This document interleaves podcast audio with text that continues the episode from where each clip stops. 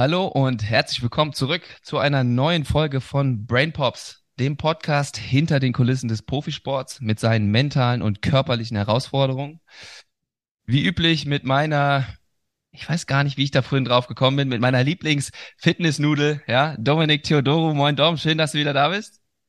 Da hast du bestimmt zwei Wochen drüber nachgedacht, dass Jetzt du darauf gekommen bist. Spontan im Auto, als ich hergefahren bin, dachte ich, ich heute äh, nehme ich, packe ich mal die Fitnessnudel aus hier. Ähm, frisch vom Training in Rasterfechterklamotten. Heute mal mittags, nicht wie abends sonst.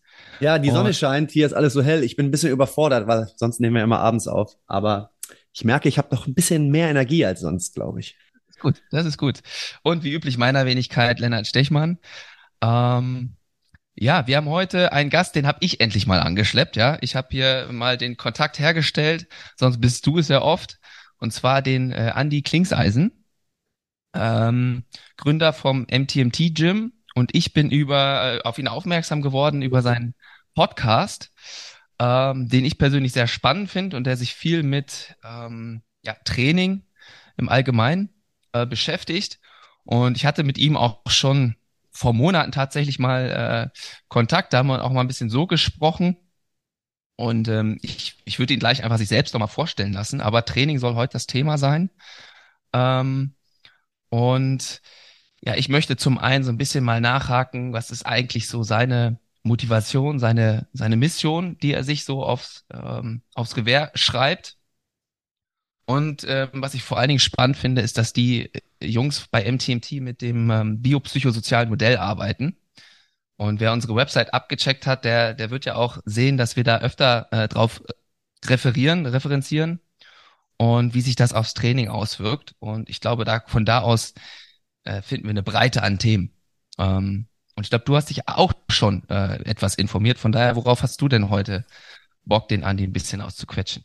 Ich bin, ich bin generell gespannt. Ich ähm, bin auch ein bisschen aufgeregt. Für mich ist, fühlt es sich irgendwie so an, als ob ich ihn, äh, als ob ich ihn kenne, weil ich, ich höre ihn halt so oft in seinen äh, oder in dem Podcast von MTMT. Aber ich habe mich vor zwei Monaten auch für die Skill-Meetings angemeldet und bin da mittlerweile, ja, klopp mir ein Skill-Meeting nach dem anderen rein.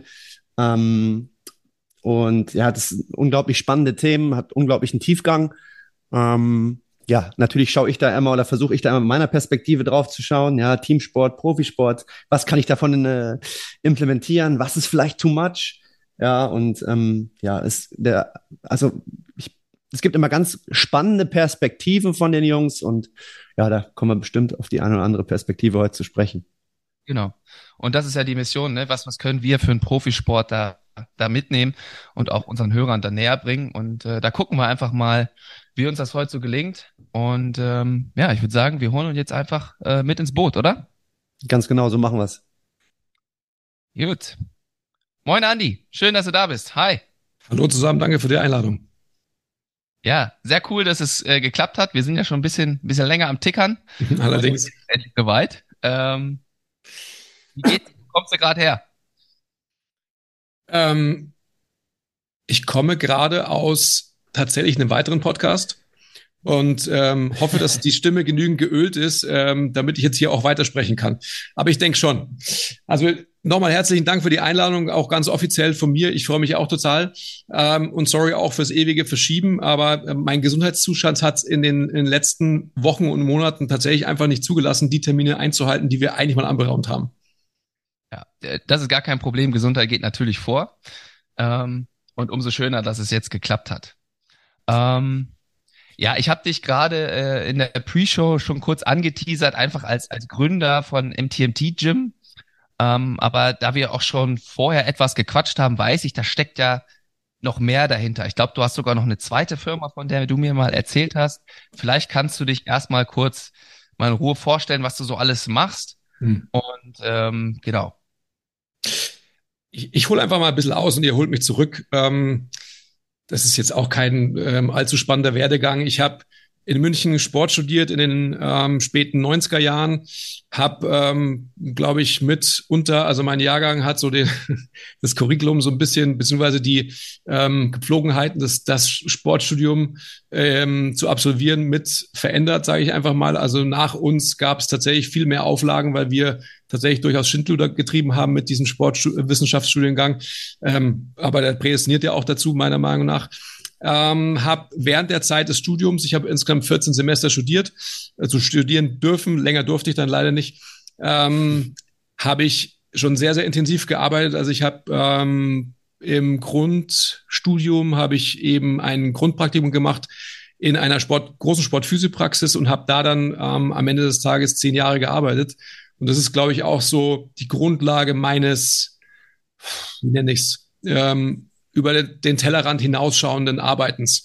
Also ich habe da tatsächlich eine unglaublich gute Mentorin gehabt, die mich immer schon in meinen jungen Jahren da abgeholt hat, ähm, wo sie mich abholen musste. Also das hat sie sehr, sehr clever gemacht, so jetzt retrospektiv betrachtet und habe von der einfach unglaublich viel gelernt. Hatte mit der auch schon ähm, extrem gute Gespräche. Da kann man vielleicht später nochmal einhaken. Ich kann mich erinnern an eine Weihnachtsfeier, wo ich dann durchaus äh, leicht angetrunken irgendwann mal im Gespräch zu ihr gesagt habe, dass ich finde, dass mein Job viel wichtiger ist als ihrer. Ähm, da war ich 23, das weiß ich noch genau. Und dann hat sie, hat sie gelacht und hat gemeint, ja, du hast recht. Du hast recht. Da kann man ja vielleicht, was ich damit gemeint habe, kann man ja äh, vielleicht später nochmal einhaken. Ähm, ich habe dann letztendlich den Thilo Petersdorf, meinen Gründungspartner von MTMT, äh, kennengelernt in den ähm, ja, späten 90er, Anfang 2000er Jahren, genau, im Studium. Er war ein Jahrgang unter mir. Und das ist eine Liebesromanze geworden dann. Also ähm, ich kann mich nur erinnern, er kam an den Campus. Ich war in so einem alten äh, Olympia-Kraftraum, ähm, habe da Kniebeugen gemacht und er hat sich wohl gedacht, so, okay, cool, da ist einer, der tatsächlich trainiert ähm, als Sportwissenschaftler oder Angehender. Ähm, und so ging es dann los. Wir haben dann äh, eine gemeinsame Zeit eben so ein bisschen eine Therapie, da habe ich ihn dazugeholt, ähm, erlebt, und haben dann im Leo Sports Club, also äh, ein großes Fitnessstudio hier in München auf der Leopoldstraße, zusammengearbeitet. Ich ähm, kannte die die Fitnessszene eigentlich gar nicht. Also ich habe komme auch vom Leistungssport und habe da dann irgendwie angefangen zum Krafttraining zu machen und so Zeugs. Also ich habe auch Basketball gespielt. Ich hatte einen amerikanischen Coach, der ähm, uns dann unweigerlich natürlich zum Krafttraining gebracht hat, äh, logischerweise so. Ähm, und habe dann aber die die Fitnessszene, das war nicht ein Ding für mich so. Also der Nachbar von uns, ähm, also von meinen Eltern, da wo ich aufgewachsen bin, der hatte im Keller hatte der halt so ein, so ein Fitnessstudio eingerichtet. Das war so ein Alt-Bodybuilder.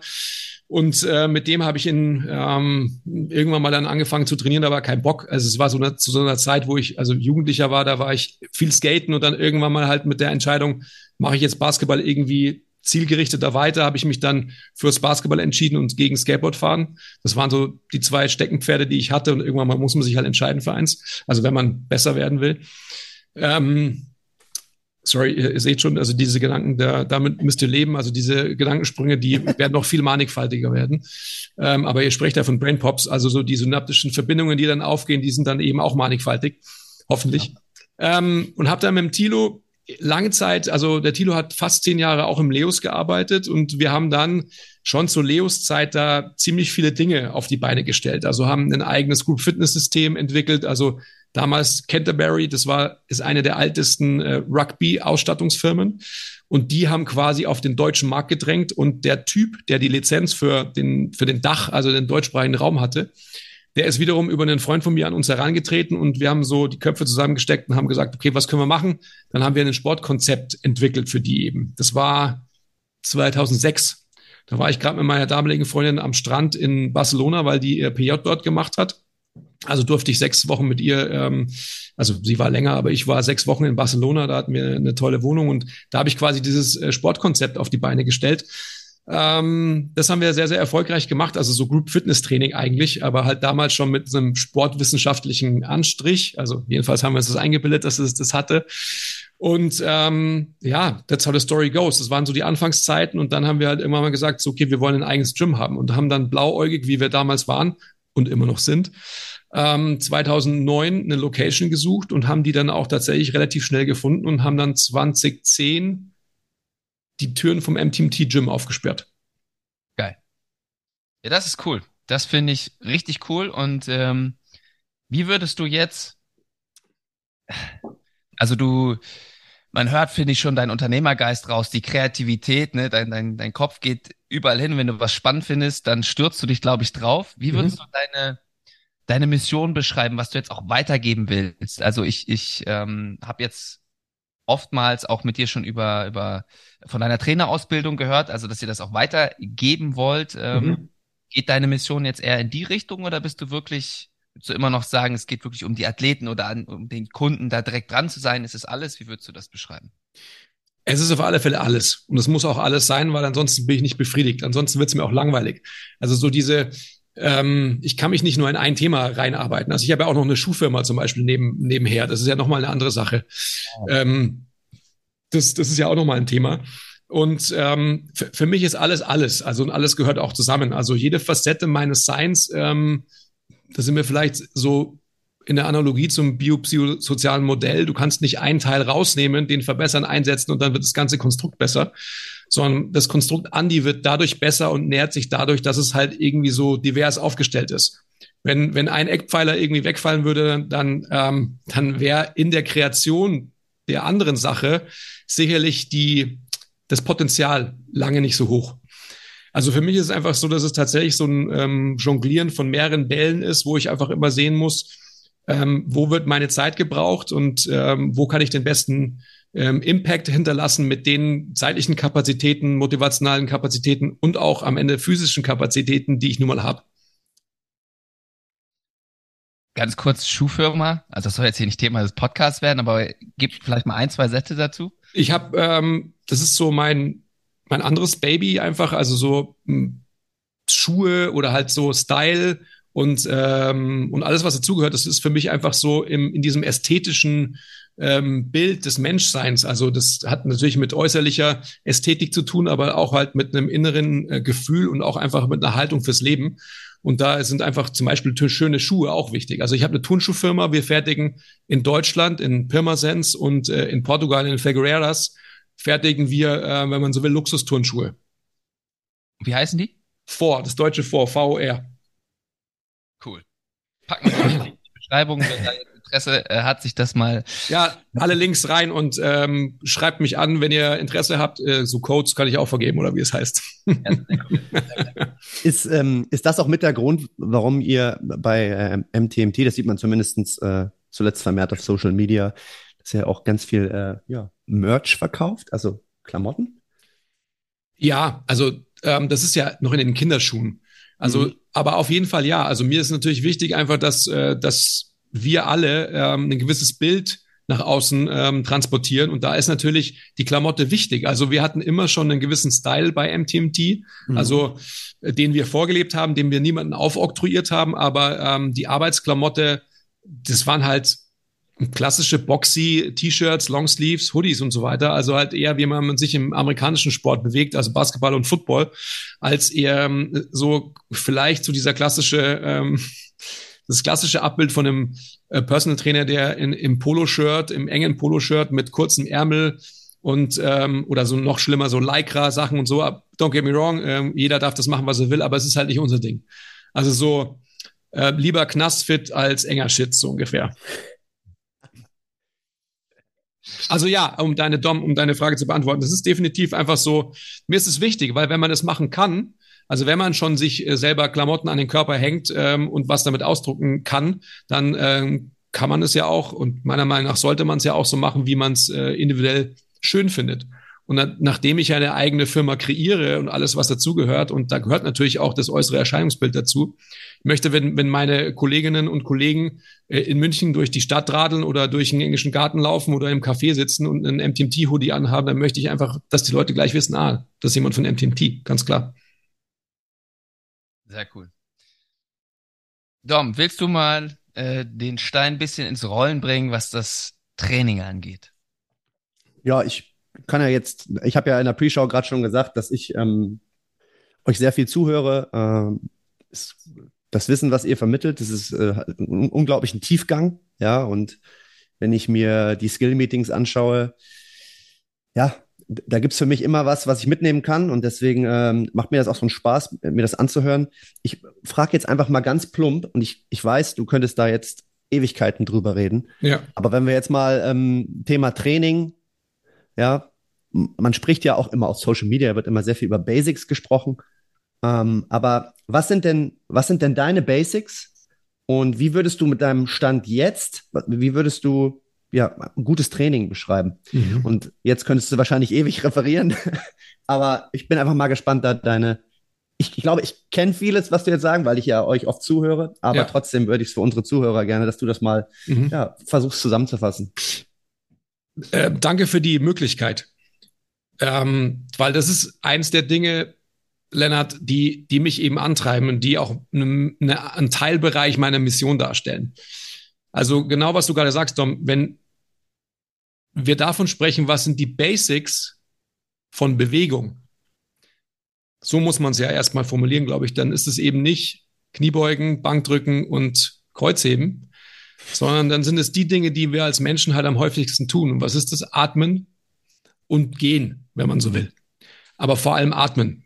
Und ähm, in meiner eigenen Odyssee, will ich fast sagen, der ähm, rezidivierenden LWS-Problematiken, der dauerhaften Hüft-Impingement-Problematiken und so weiter und so fort, bin ich einfach irgendwann mal an den Punkt gekommen und ich habe das sicherlich äh, in mehr als einem Podcast erzählt, ähm, dass ich selbst an dem Punkt war, mh, Ärzte zu konsultieren, die mich dann einfach äh, weitergeschickt haben, natürlich alle ähm, konservativen Möglichkeiten durchlaufen etc. etc. bis hin zu dem Punkt, dass sie gesagt haben, okay, ähm, du musst dich eigentlich operieren lassen. So.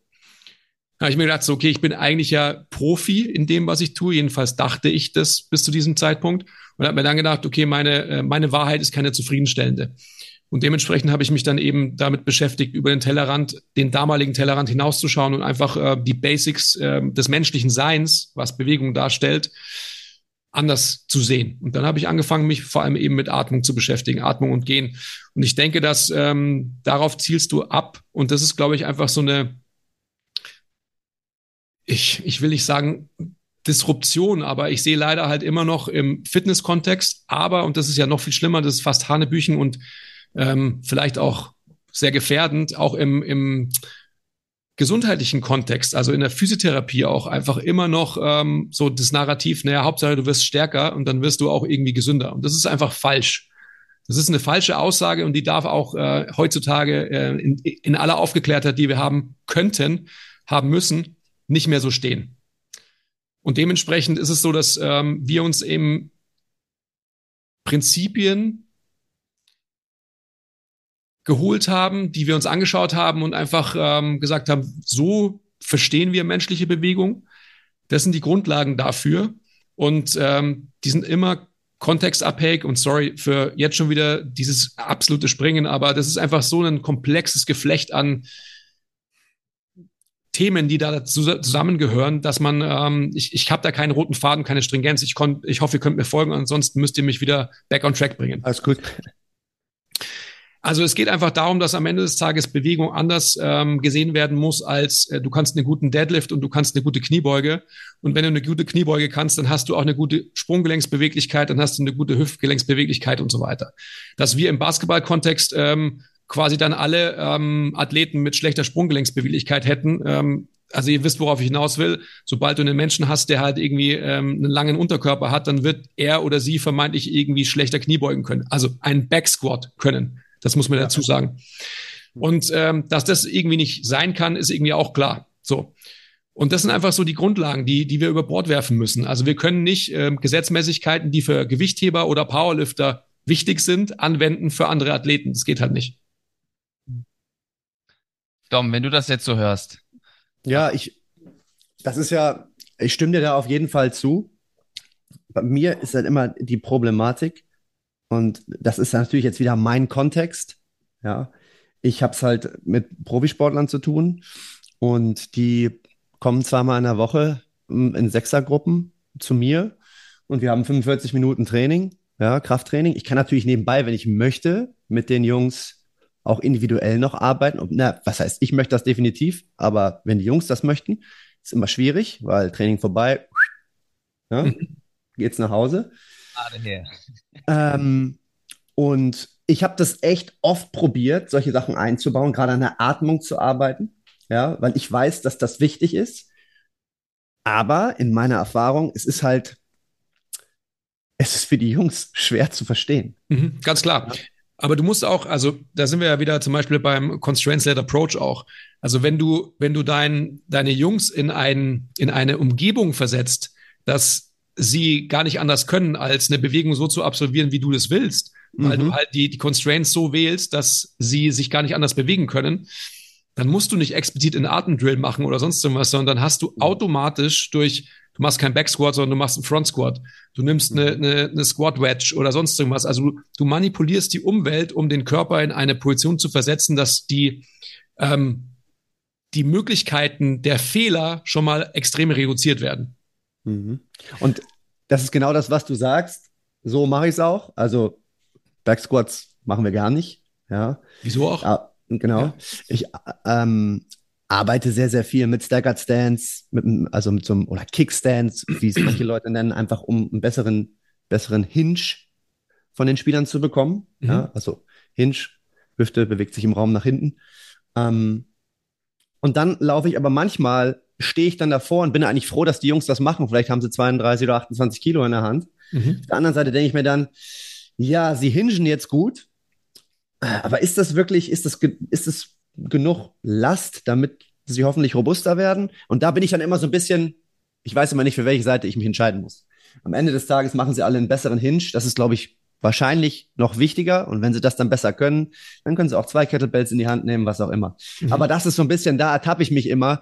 Und ähm, das finde ich halt so spannend bei euch. Ähm, aber trotzdem bin ich immer an dem Punkt, wo ich mir denke, hm, ich bin mir noch nicht ganz sicher, was jetzt das Richtige ist. Wahrscheinlich ist es der Staggered Stance mit einem besseren Hinge als mit der Langhantel, mehr Gewicht, weniger Hinge. Da würde ich jetzt mich mal, das ist jetzt natürlich, mhm. äh, geht sehr ins Detail, aber wie du das siehst. Ich meine, das, wir haben natürlich eine ganz andere Ausgangsposition als du.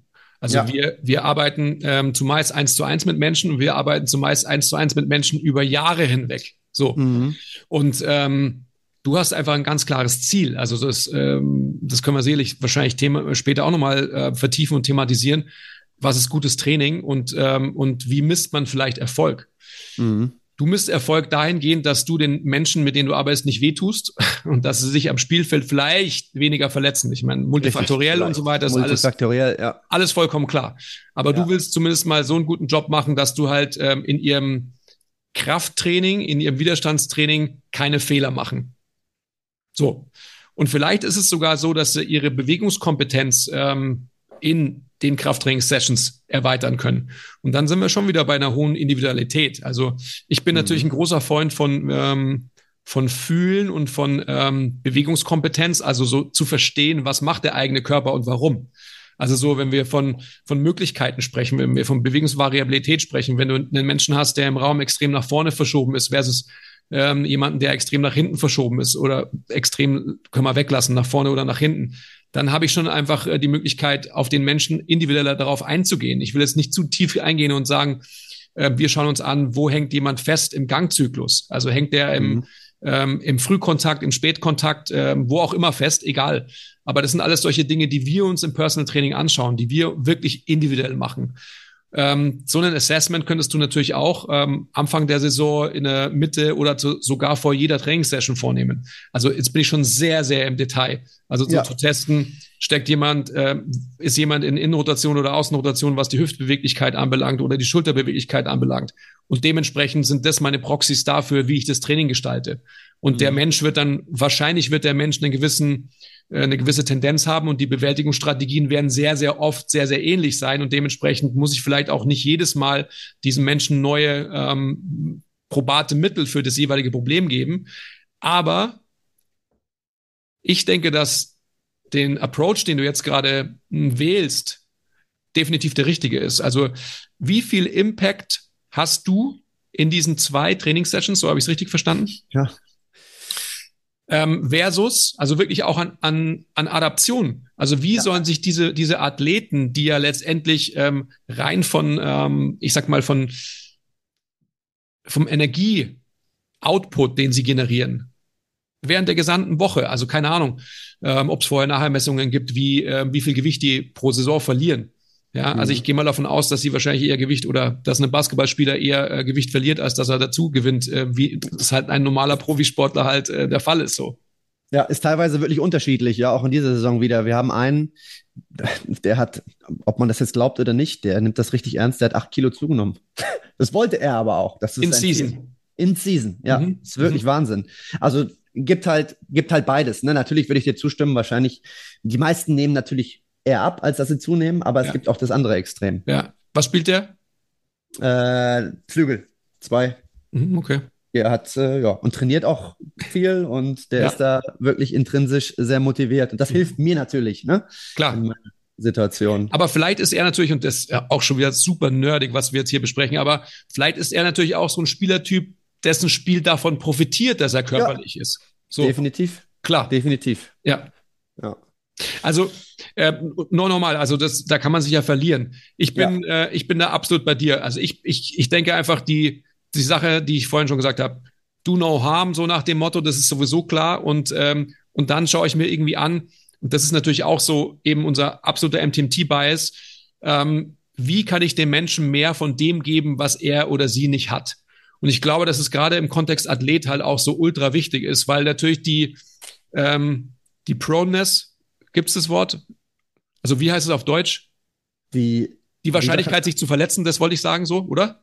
The possibility to get hurt, oder? Ja, also so, was ich, ja, was ja. ich, also so, du, du wirst, wenn, wenn du, ich sag mal, wenn du Bewältigungsstrategien von einem Menschen weiterhin beförderst durch Krafttraining, und das ist ja auch so mein Kreuzzug gegen klassisches Krafttraining. Also wenn du einen Athleten hast, der halt ähm, eher in einem Extension Bias steht und äh, das Becken ist ähm, anterior gekippt und der ganze Mensch steht, also der Brustkorb von dem Menschen steht einen halben Meter vor ihm im Raum. Und dann befeuere ich quasi im Krafttraining auch noch durch weitere ja. extensionstreibende Strategien, dann, dann ist es halt eine Themaverfehlung. Und dann bin ich ja. kein guter Coach. Mhm. Sowas muss ich verstehen. Und ich denke, das meinte ich mit Proneness. Also wenn ich quasi die Wahrscheinlichkeit, dass ich ein Bewegungsmuster, eine Strategie weiterhin verstärke durch Übungen, die muss ich reduzieren. Und, da, und sowas muss ich aber erstmal verstehen.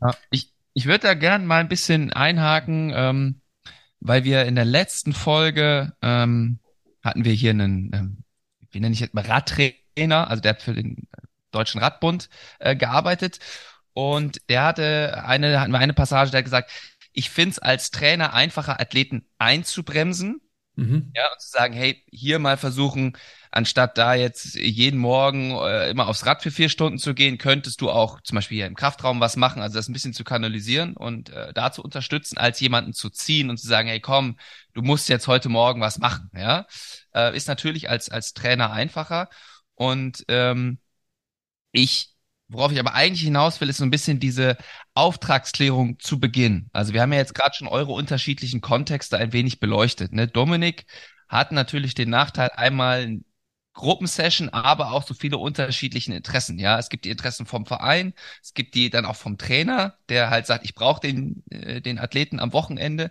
Dann gibt's den Athleten selber. Dominik hat auch noch eine irgendeine Idee von von Training, ja, und das irgendwie alles zu balancieren ist natürlich schwierig und dann ist es teilweise auch noch so zeitlich begrenzt, dass es in der Regel nicht länger als zehn Monate sind. Und mich würde ich jetzt erstmal bei euch interessieren im Gym. Einmal, was, was, womit kommen Menschen zu euch? Ja, also ich gehe davon aus, dass sie im Zweifel schon eine hohe intrinsische Motivation haben. Ja, wenn ich mir einen Personal Trainer suche, haben sie gegebenenfalls auch schon Leidensdruck. Mhm. Könnte, also das ist jetzt alles ist eher fragend gemeint, aber so stelle ich es mir vor. Ähm, und ähm, inwiefern sagst du dann, okay, das sind jetzt deine Wünsche, das stellst du dir vor, versus die Idee, die du von Training hast. Ja, wo du auch sagst, okay, das ist aber wichtig, dass wir das machen und mit, mit, mit Atmung zum Beispiel, wo die vielleicht im ersten Moment sagen, äh, keine Ahnung, ich dachte, ich nehme jetzt hier erstmal fünf Kilo ab und meine Knieschmerzen gehen weg. Mhm. Ähm, wie würdest du das bei, bei euch ähm, beschreiben, beleuchten? Hat sich das möglicherweise auch jetzt über deine langjährige Erfahrung geändert, mit welchen Aufträgen, nenne ich jetzt mal, die, die Kunden zu euch kommen? Also ich habe früher und tue es noch der Einfachheit halber die Motivation, warum Leute zu uns kommen, kannst du ja eigentlich ähm, in, in drei Kategorien stecken. Das ist natürlich Gesundheit, logischerweise. Das ist ähm, Leistung und Optik. Und meistens wird es genau auch ähm, so beschrieben. Das ist natürlich eine maßgebliche Lüge. Also jeder lügt, weil er Optik nicht als erstes sagt, der zu uns kommt. Weil alle Menschen erstmal natürlich äh, an einer optischen Veränderung int ähm, interessiert sind. Das ist vollkommen klar. Wir sind alle Narzissten und das ist auch gut so. Ähm, ich denke, dass, dass wir alle, die wir irgendwie mit Bewegung und Training irgendwie zu tun haben, immer auch denken, dass wir Gesundheit befördern. Ich denke auch im leistungssportlichen Kontext. Als ich noch mit Leistungssportlern oder noch mehr mit Leistungssportlern gearbeitet habe, hatte ich natürlich ein ganz anderes Ziel. Also ich habe ähm, auch mit Olympioniken gearbeitet und die haben natürlich, die wissen ganz klar, wann sie einen Wettkampf haben. In vier Jahren, äh, zu dem und dem Zeitpunkt, muss ich das und das können. Das heißt, da hast du natürlich einen ganz anderen Schedule, auch einen ganz anderen Druck und so weiter, als wenn du mit einer Average Jane oder mit einem Average Joe arbeitest. Ganz klar. Ähm, muss ich aufpassen, dass ich mich nicht wieder verhedder. Die, die Grundsätzlichkeit ist trotzdem gleich. Also meine Zielsetzung für jeden MTMT-Coach und für jeden Menschen, der bei uns trainiert, ist immer die gleiche. Ich will, dass sich alle mehr lieben, mehr selbst lieben. Und das tun sie, wenn sie optisch schöner sind, was auch immer das individuell bedeutet, ähm, es ihnen meistens deswegen gesundheitlich auch besser geht und weil sie am Ende des Tages als, als Beiprodukt auch mehr Leistung erbringen, in welchem Kontext auch immer. Mhm. Das finde ich ein sehr schönes Zitat. Darum, dass ich glaube, das ist unser Snippet, das wir auf Instagram posten werden.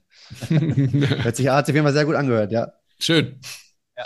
Also, ich, ich glaube, dass, also Dom hat natürlich eine ganz andere Aufgabe. Also so, da gibt es ganz klare Statuten, die gilt einzuhalten. Das sind die Ziele, warum die Athleten zu dir kommen. Ja, ich denke aber auch, und das ist ja auch so, ähm, das habe ich auch in meiner Basketballkarriere gesehen. Also man tendiert immer zu den, zu den Trainern, die einem äh, neben, du wirst ein guter Basketballspieler oder guter Athlet halt auch noch andere Dinge beibringen. Jeder, jeder, der eine, jeder, der Trainer ist, jeder, der Therapeut ist, jeder, der Dienstleister ist, hat immer eine Leadership-Funktion. Und wenn wir die erfüllen, in welchen Facetten auch immer, dann machen wir einen guten Job, beziehungsweise das ist die Grundlage, einen guten Job abliefern zu können. Und das ist, glaube ich, so die intrinsische Motivation, die wir als MTMT-Coaches den Leuten gegenüberstellen. Und wenn wir von ähm, Auftragsklärung oder was, oder? Ja. Genau. Ähm, das ist so unsere Seite, diese in, tiefste intrinsische Motivation, ein echtes Interesse, Interesse gegen, am, am Gegenüber zu haben. Ich sage es nochmal als deutschen Satz, echtes Interesse am Gegenüber. Und das ist was, was ich tatsächlich in, in allen äh, Interviews, die ich mit potenziellen äh, neuen MTMT-Coaches und so weiter überstrapaziere. Willst du das wirklich? Hast mhm. du Lust, ganz, ganz tiefgründig mit Menschen zu arbeiten? Weil es geht einfach extrem schnell über die physische Ebene hinaus bei uns. Ich meine, wenn Leute zehn Jahre, 15 Jahre bei uns trainieren, ähm, da muss da mehr sein als physische Entwicklung. Ja. Mhm. Ja, ich würde da, dann würde ich da jetzt fast direkt, ähm, das passt jetzt so gut. Oh, sorry, sorry.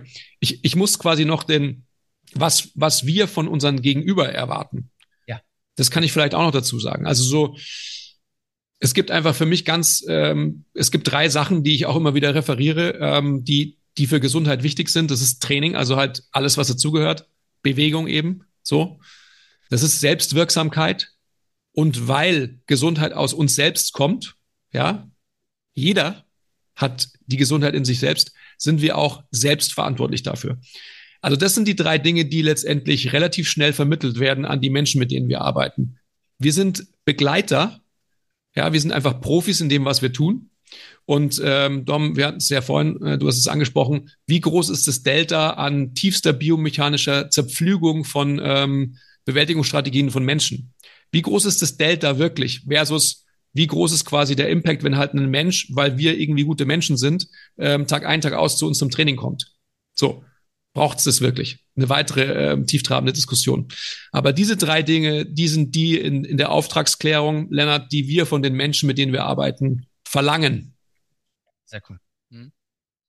Dom, ich glaube, beim letzten Thema, da, ich will dir die Frage nicht we wegschnappen, aber ganz unten haben wir uns eine Frage aufgeschrieben, die passt da jetzt optimal rein. Ja, das Thema Selbstwirksamkeit, äh, da habe ich täglich, ich will jetzt nicht sagen mitzukämpfen, aber wenn es nach mir geht, ähm, unser, unser Sportdirektor hat das einmal so schön gesagt, äh, da hat er mit einem Satz ganz, ganz viel gesagt. Ähm, für, für uns als Verein oder für mich als Athletiktrainer, Performance Coach, was auch immer, ist es natürlich unglaublich gut, wenn ein Athlet eigenes Interesse für meinen Bereich mitbringt weil ich dann natürlich einen best, viel, viel besseren Zugang zu der Person habe. Und äh, ich mache halt oft die Erfahrung und äh, ja, dass egal wie meiner Ansicht nach, äh, wie soll ich das sagen? Ich nehme ja immer sehr viel Zeit bei manchen Jungs, die vielleicht nicht das Maß an äh, intrinsischer Motivation für das Thema Training mitbringen, denen immer zu erklären, warum, wieso äh, gewisse Dinge wichtig sind. Ähm, aber ich sehe halt ganz oft, dass Spieler es nicht schaffen, äh, eine Sache, oh, jetzt ist mein Kopfhörer rausgefallen, eine Sache, eine, die ich von, von denen möchte, um beispielsweise die Knieschmerzen in, äh, besser in den Griff zu bekommen, äh, die schaffen das nicht. Also das funktioniert nicht. Sie, sie kommen nicht dann in die Halle, wenn sie in die Halle kommen sollen. Sie machen das nicht. Und das ist für mich natürlich dann immer schwierig. Und ich versuche natürlich immer das Gespräch zu suchen. Ähm, aber wie ist es bei, wie, wie schaffst du es, Selbstwirksamkeit bei deinen Kunden zu stärken?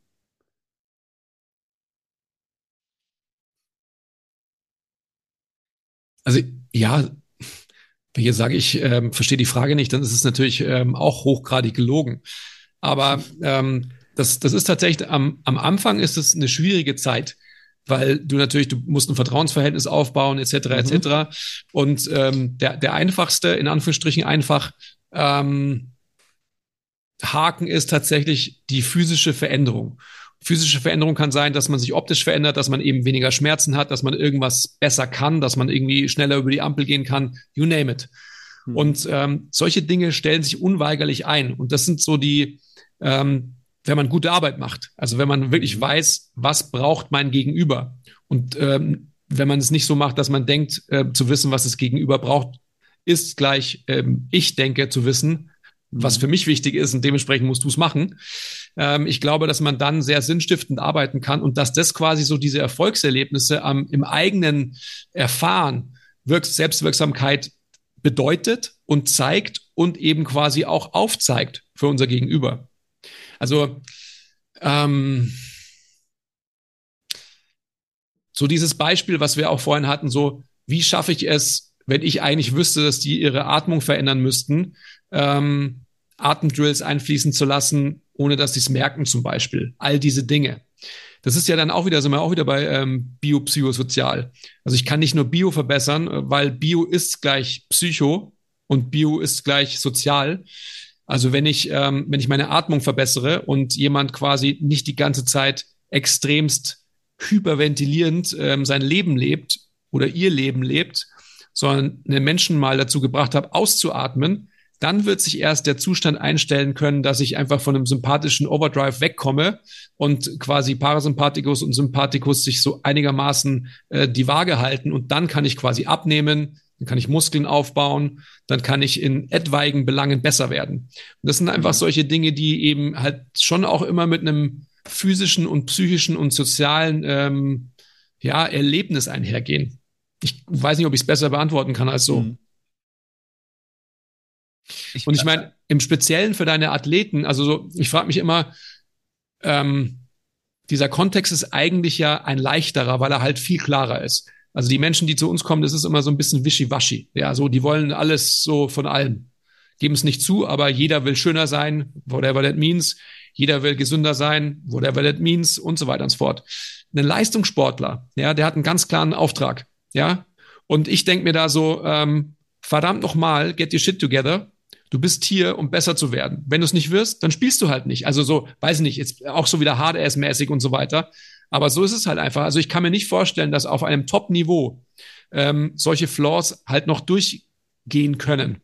Also oder straf mich Lügen. Also wenn es Menschen gibt, die halt einfach so, ähm, so gut sind, die halt so giftet sind, ähm, aber es ist halt, die Erfahrung zeigt ja, dass es nicht so ist.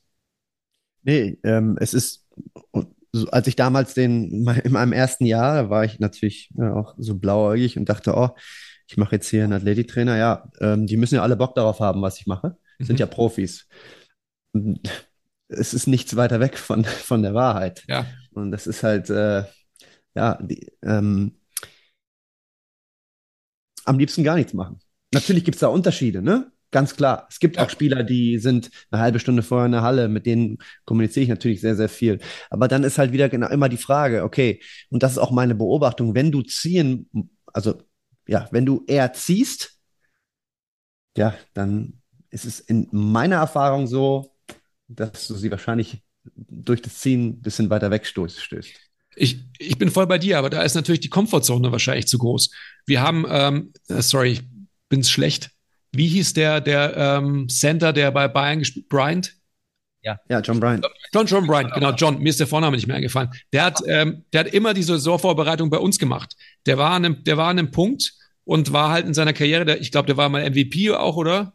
So, mhm. also ja, ja, hier, ja. Hier, in hier, in Deutschland. Und irgendwann kam dann so eine Phase, da ist er so ein bisschen in Anführungsstrichen ausgemustert worden, beziehungsweise hat sich meiner Meinung nach selbst ausgemustert. Ja. Mhm. Und jetzt kann ich mich dann, darf ich mich nicht zu weit aus dem Fenster lehnen und so weiter. Aber his life was on the line. Ja, der war irgendwie, gibt es Free Agency in ähm, so kann man so bezeichnen. Ja, ja, ihr wisst, was ich meine. Also er hatte halt keinen Auftraggeber mehr, wenn man so will. Und er hat dann einfach die verdammte Dringlichkeit gehabt, besser zu werden. Und dann hat er sich hier bei uns den Arsch aufgerissen. Das könnt ihr nicht glauben. Also halt mhm. wirklich, wirklich, wirklich hardcore trainiert. Weil es halt mhm. einfach ähm, keine Komfortzone mehr gab. Weil er halt von dem Niveau kam, dass er bei Bayern irgendwie viel Geld verdient hat, nehme ich jetzt mal an. Also viel, ähm, whatever that means und so weiter. Aber ihr wisst, worauf ich hinaus will. Ich denke einfach, wenn die Dringlichkeit für jemanden besteht und auch, und dann sind wir auch wieder bei dem, ähm, intrinsische Motivation. Wie groß ist die bei jemandem, der ähm, eben nicht das macht, was du ihm sagst? So. Ich glaube, da ist aber auch so ein bisschen der, der Hase für Dom jetzt teilweise im, im Pfeffer vergraben, weil wenn wir jetzt aufs Psychosoziale gehen, bei manchen ist die intrinsische Motivation einfach nicht so hoch. Die ziehen das mehr aus dem Außen, die brauchen mehr Input von außen, um das dann in sich in Wallung zu bringen, ja. Kann ja sein. Das Problem ist, glaube ich, bei Dom ist ja auch Teil eines Trainerteams. Ähm, wie ihr es bei MTMT äh, auch seid. Ja. Aber ich glaube, bei äh, im Profisport sind die, also der Head Coach, ist an, in der Regel gerade auf hohem Niveau sind die anders drauf als jetzt so ein Personal Trainer. Das Klar, logisch. Das, der hat einfach andere Prinzipien und auch der Co-Trainer und das ist ja auch ein Auftreten, also Dom trägt die gleichen Klamotten wie die. Das heißt, der wird denen automatisch zugehörig gezählt. Wie viel erzählt er denen? Wie offen darf ich hier überhaupt sein? Ne? Mhm. Dieses Vertrauen auch. Mhm. Das sehe ich, glaube ich, bei dir, Dom, ist immer ein, ein großer Haken, wie du dich da äh, positionierst, dass Athleten sich auch öffnen dir gegenüber, dass das jetzt nicht hintenrum dann wieder ankommt, ah, der hat gestern Abend nicht gepennt, deswegen kann der heute nicht trainieren und ja. äh, so, ne? Also da haben wir auch schon im Podcast drüber gesprochen.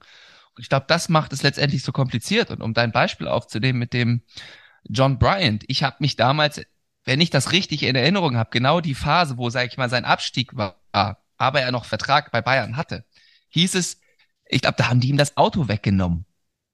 Und er musste mit Fahrrad fahren. Ja, das ist natürlich ein massiver Gesichtsverlust, gerade wenn das an die Öffentlichkeit dringt. Ja, Vertrauen ist dann nicht mehr. Und der Trainer hat sich auch andere Sachen überlegen lassen, wo halt wirklich von außen krass gezogen oder sogar gezwungen wurde. Mhm. Das ist natürlich ein absoluter Killer für die intrinsische Motivation. Und dann ist es für mich klar, dass wenn das, ne, dann ist halt irgendwann Ende. Dann sagt er sich auch, egal, welch was für ein Athletiktrainer da jetzt ankommt und wie toll der mit dem arbeiten will. Der denkt, ja, du gehörst zum Trainerteam. Nee, sorry, ich bin raus. Mhm. Und das ist halt wieder dieses biopsychosoziale, das insgesamt, das, das, das Bild. Und ähm, da habe ich jetzt nochmal, um dann jetzt nicht zu sehr direkt wieder im Detail zu gehen, es sei denn, du willst da direkt was zu sagen. Ähm, wie lässt, also wir haben es ja jetzt auch schon einmal angeschnitten, aber wie lässt ihr, lasst ihr dieses biopsychosoziale Modell, also dieses wirklich ganzheitliche in euer Training einfließen? Also ich würde auch da antworten, ich verstehe die Frage nicht. Also so dieses, die, die Begrifflichkeit biopsychosoziales Modell, die kam ja, ähm, ist ja jetzt auch gerade so Mode, oder? Die letzten Jahre. So zwei, drei, vier Jahre oder so, I don't know, dass, dass sich quasi die Sportwissenschaft auch äh, dieses Modells angenommen hat und einfach mal gedacht, ah, da ist ein neues Modell, da können wir mal drüber reden und so. Und dann gibt es zig Ausbildungen dazu und ähm, Abhandlungen, Podcasts und so weiter und so fort. Ich denke so, ähm, das ist allgemeiner Menschenverstand. Also so, oder? So, mehr muss man dazu nicht sagen. Also, ähm, für mich ist es ganz Gibt's klar. Nicht. Den, den, sehe ich, den sehe ich so oft nicht, diesen allgemeinen Menschenverstand. Ja, den haben ja auch viele Menschen nicht mehr. Also so, ähm, das ist ja so mein Steckenpferd, der allgemeine Menschenverstand. Und, und schon damals, als Immanuel Kant da extrem viel darüber gesprochen und geschrieben hat, hat er ja auch schon gesagt, dass ähm, das ist der normale Verstand eines Menschen, sofern er gesund urteilt. Und äh, wir sind halt alle nicht mehr gesund in der Rübe. Und dementsprechend haben wir auch keinen allgemeinen Menschenverstand mehr. So. Aber an sich ist, ähm, wenn man mit einem Menschen interagiert, ob jetzt als Trainer, das sind wir jetzt nun mal, oder als in, in jeglichen anderen Kontext, dann geht es natürlich nur mehr ähm, als um eine Facette ähm, Biologie. Das ist doch vollkommen klar. Und das ist so, wow, das ist der neue Shit und so weiter, äh, lässt halt so tief blicken, wo die Fitnessbranche steht. Ähm, es ist halt irgendwie total ähm, offensichtlich. So, wie immer in diesen ganzen Kontexten. Und ähm, ich bin da sicherlich ein Hardliner und ich bin da sicherlich auch sehr, sehr stark in meiner Meinung. Aber ich denke mir immer, wenn, wenn jemand ähm, ein Guter ist oder eine Gute, dann sind es einfach so Dinge, die automatisch passieren, ohne dass man darüber sprechen muss. Und wir fördern das so ein bisschen ähm, in unserer Mitarbeiterschulung, Weiterbildung, Förderung ist vielleicht das beste, beste Wort, ähm, indem man halt, ja, wir sprechen halt viel miteinander. Und wir schauen uns einfach an, eben, wir haben echtes Interesse an unserem Gegenüber. Das ist ähm, dem Ko Kollegen gegenüber, dem Kunden gegenüber und so weiter. Und dann ist es vollkommen klar, dass wir uns nicht nur im biologischen vergleichen, äh, höher, schneller, weiter mäßig, sondern eben in allen weichen, nominal skalierten ähm, Ebenen auch. Und da liegt ja genau das Problem, dass wir als Branche, vor allem eben als Fitnessbranche, aber auch als Gesundheitsbranche, meiner Meinung nach eben viel zu sehr auf metrisch messbarem abzielen, weil das ist ja dokumentierbar.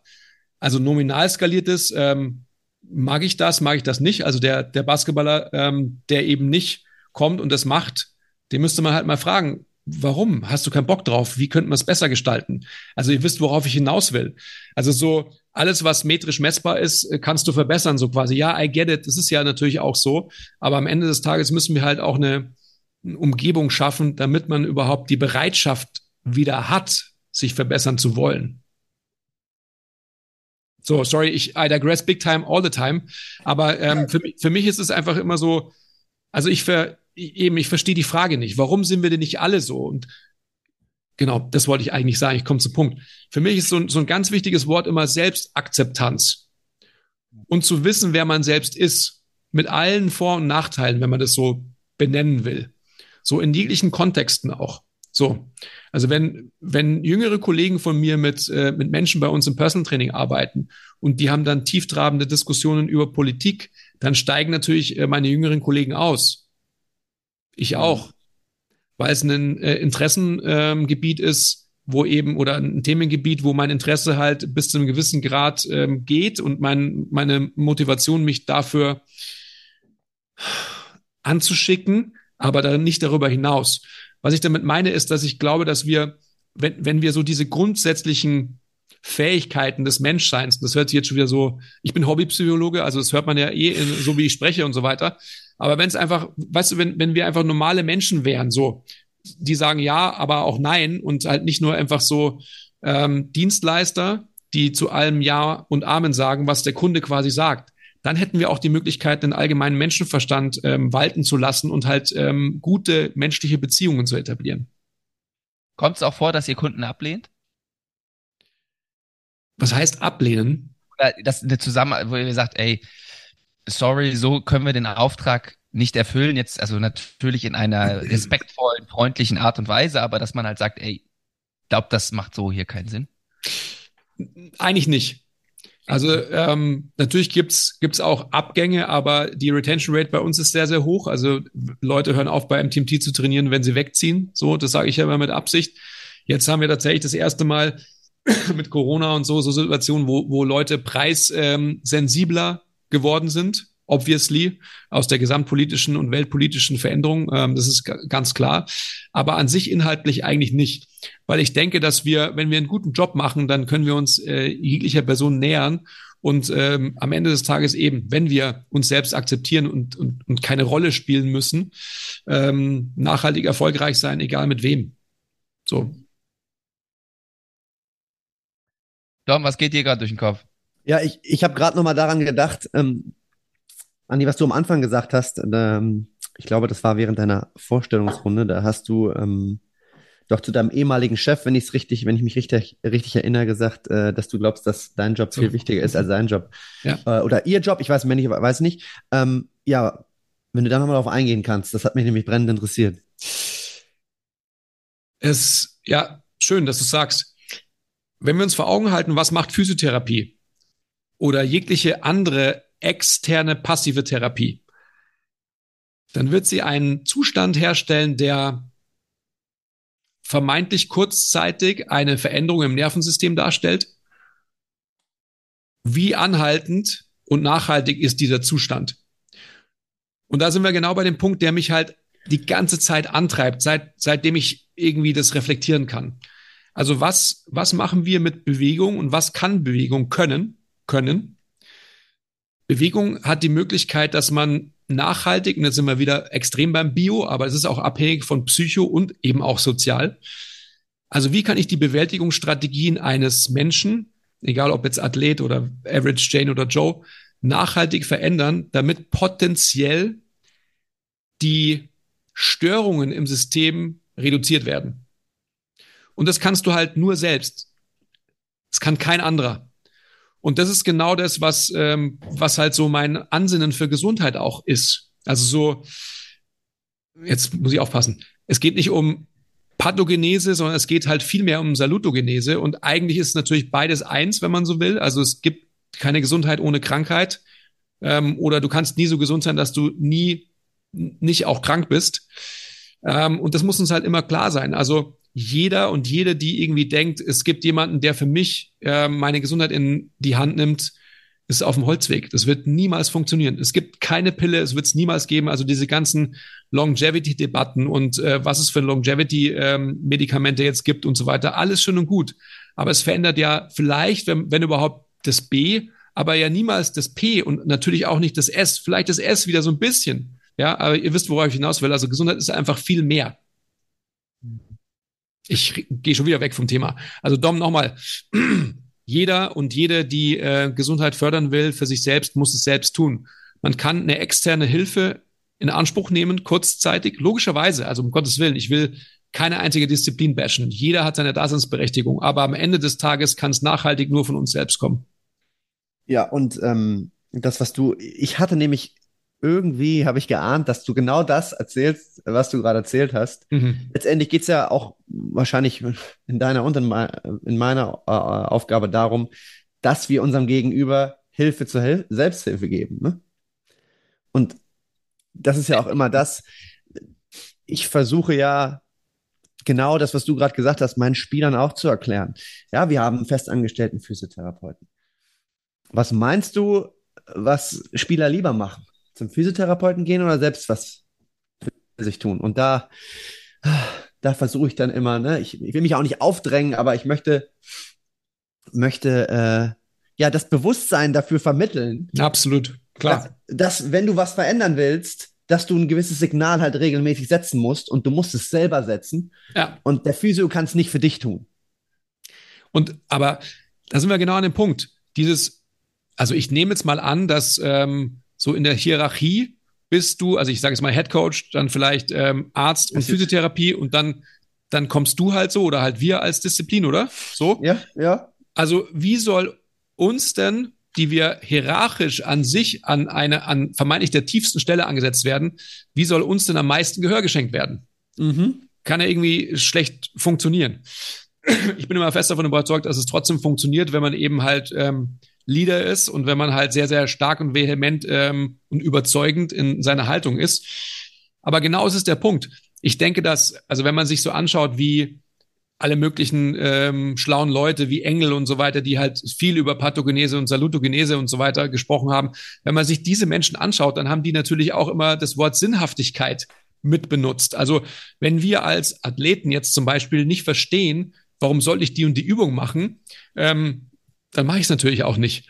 Wenn ich aber verstanden habe, dass Heilung und Gesundheit aus mir selbst kommt und dass vielleicht mein Knieproblem daher rührt, weil mein Fuß nicht das kann, was er eigentlich können sollte, und mein Coach hat mir aber erklärt, hey, ähm, Junge, du steckst in der und der Phase vom Gangzyklus fest, dann sind wir wieder beim Nerdtum. Und ähm, wenn wir daran arbeiten, dass du im Kraftraum die Bewegung so und so biasst, um quasi eine gewisse Phase äh, zu erreichen, die dir dann vielleicht wieder eine bessere Kniemechanik beherrscht, dann ist das die Individualität und die Sinnhaftigkeit, die dieser Mensch verstehen muss, um überhaupt die Notwendigkeit zu sehen, diese Übungen zu machen. Weil sonst ist Krafttraining halt wieder nur Krafttraining. Habe ich ja mhm. immer gemacht, hat mir nichts gebracht.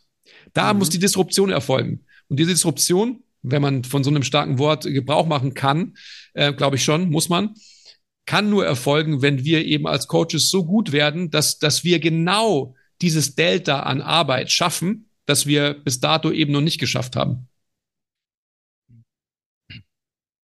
Weil dann werden wir auch ähm, die Daseinsberechtigung auch vor Ärzten gewinnen.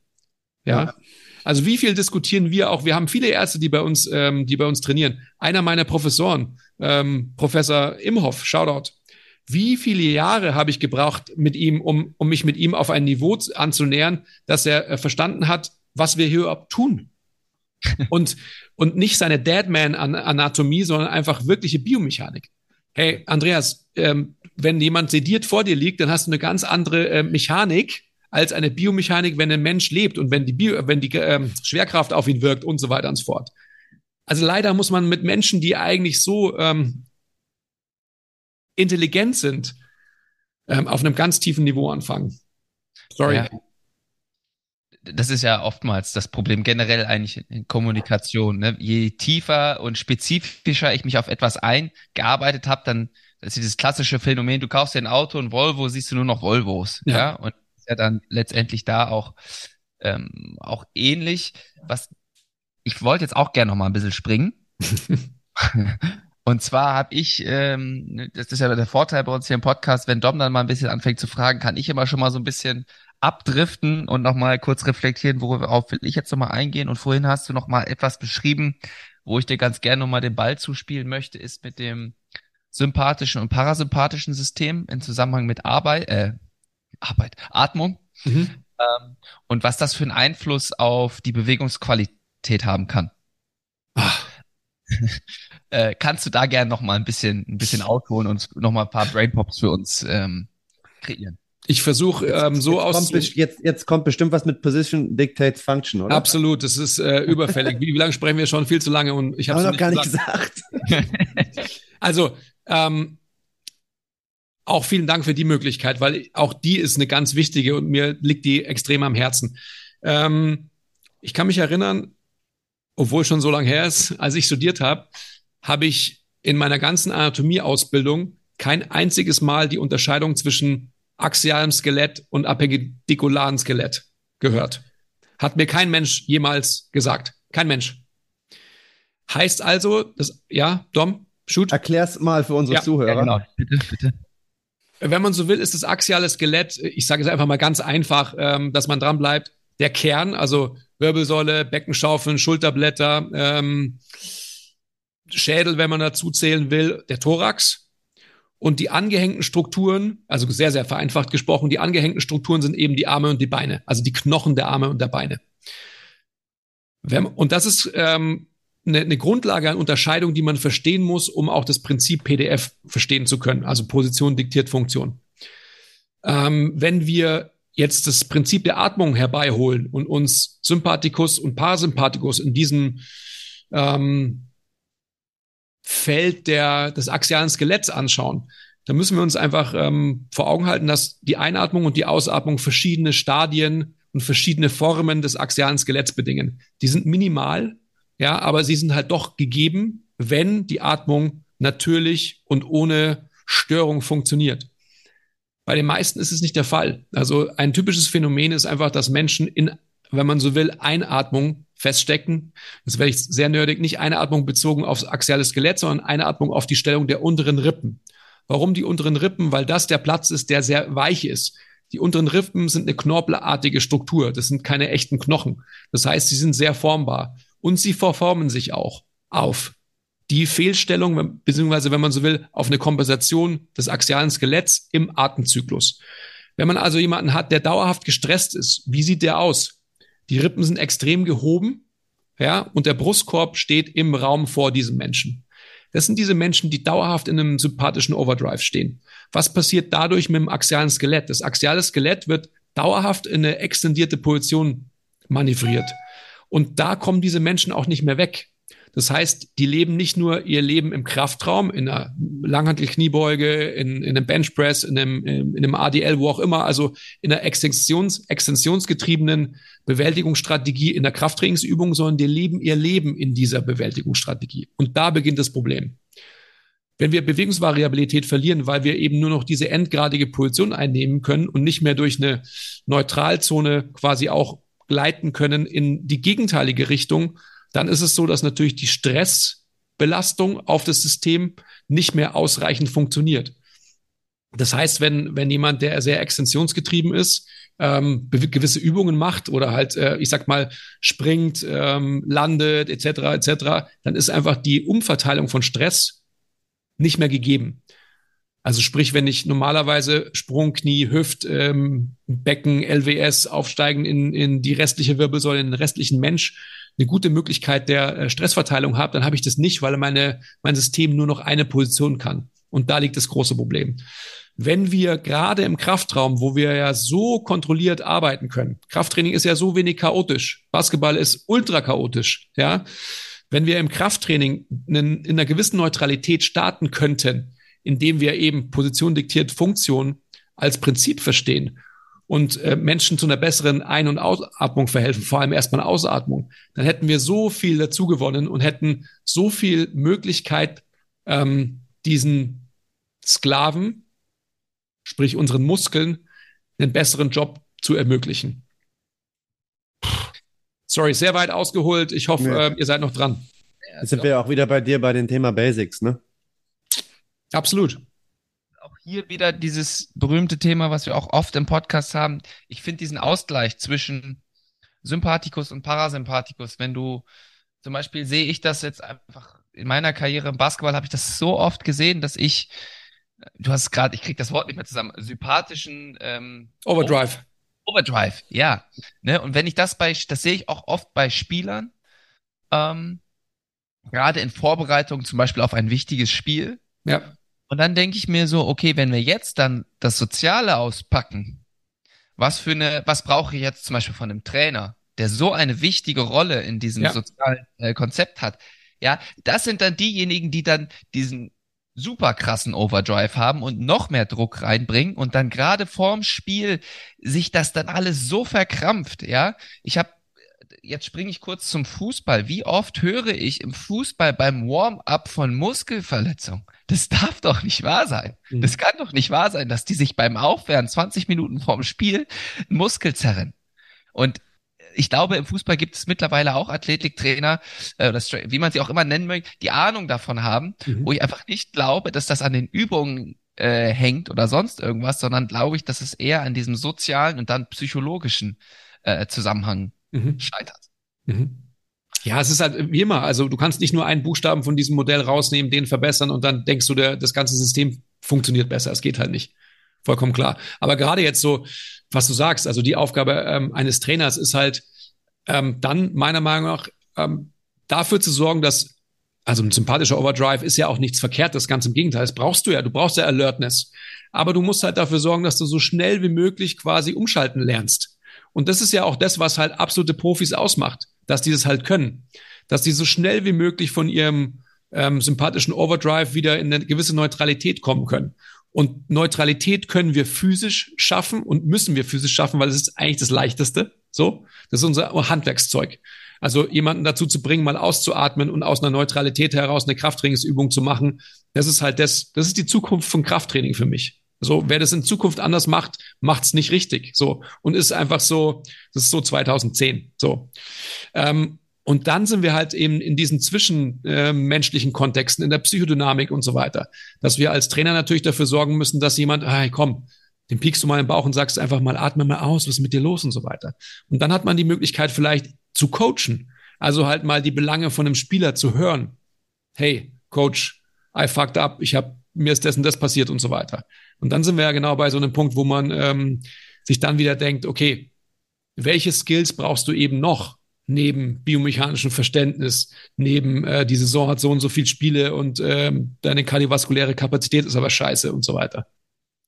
Und, und da sind wir dann auch wieder beim Thema, was du kannst ja nur interessiert an einem anderen Menschen wirklich sein, wie du es vorhin beschrieben hast, was ihr bei euch bei MTMT macht, wenn du auch dich selbst irgendwo akzeptiert hast. Absolut. Wenn du selbst in deinem Sein nicht akzeptiert hast und nicht aus, ich sag mal, aus versuchst aus einer gewissen Neutralität herauszukommen, dann ist das kein äh, echtes Interesse, sondern dann fackelst du deine eigenen Themen mit deinem Klienten, mit den Spielern, was auch immer ab. Absolut. Das sehe ich halt so massiv beim Coaching und jetzt sind wir bei, bei der Mission hier so ein bisschen von dem, von Brain Pops letztendlich, da einfach mal so ein bisschen äh, Selbstreflexion zu schaffen.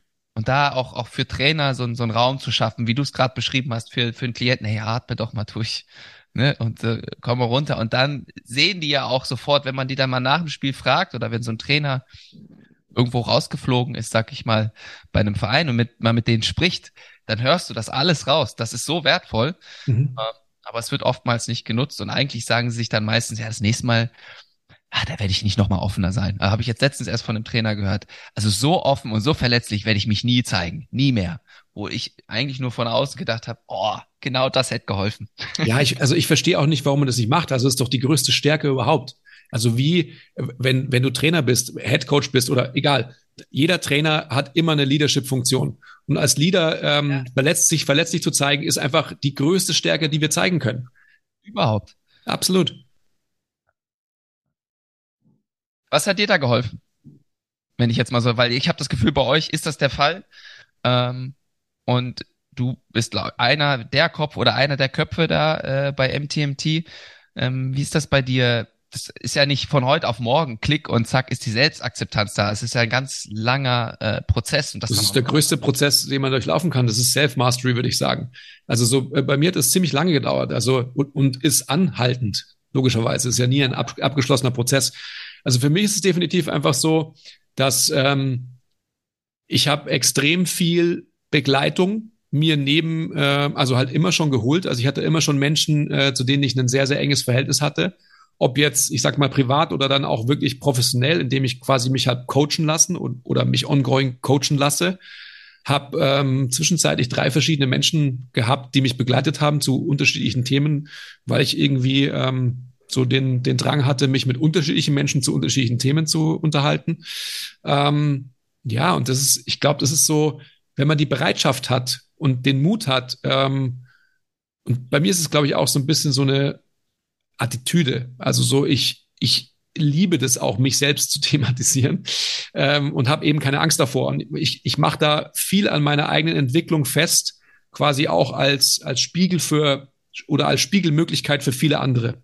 Also für die Menschen natürlich immer im engsten Umfeld hier bei MTMT, aber auch durchaus für Leute, die wir jetzt als Mentees bei uns ähm, eben im Group Mentorship zum Beispiel haben oder auch Leute, die sich von mir mentoren lassen und so weiter und so fort.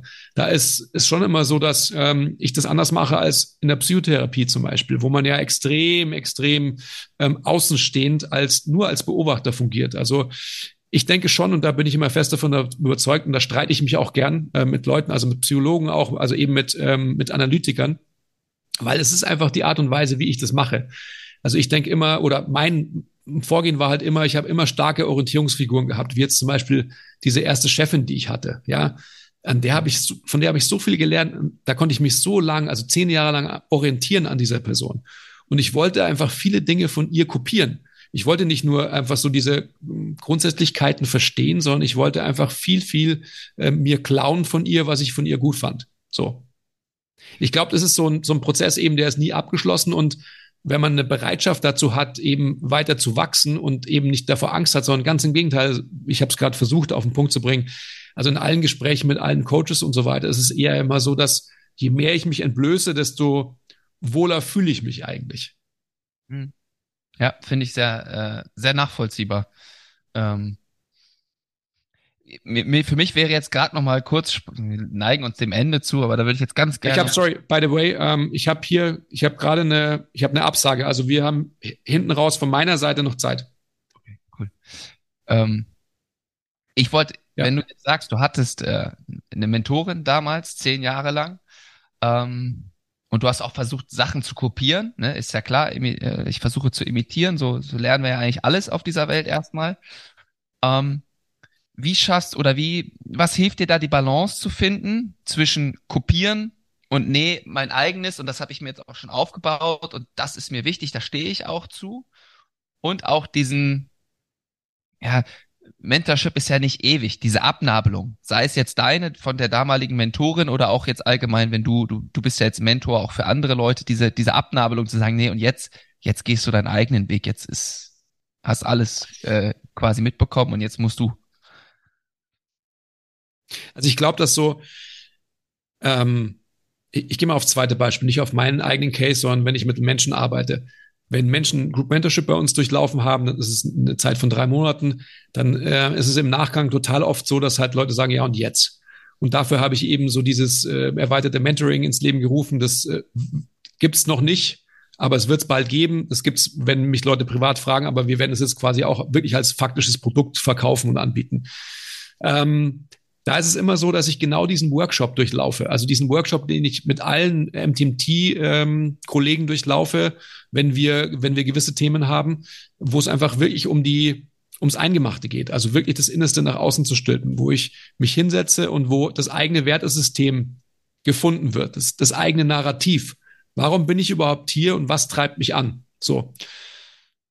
Am Ende des Tages so, tell me what you do in one sentence so ein Erfolgsversprechen abzugeben, äh, aufbauend auf einer intrinsischen Motivation, auf der eigenen Geschichte und so weiter und so fort. Das sind so Dinge, die, die man in so ein faktisches Konstrukt geben kann. Ähm, und das ist ein Prozess, der ist eigentlich auch nie abgeschlossen. Die wenigsten ähm, nehmen das wirklich wahr, weil sie Angst davor haben und weil, weil es halt eine sehr, sehr intensive Arbeit ist.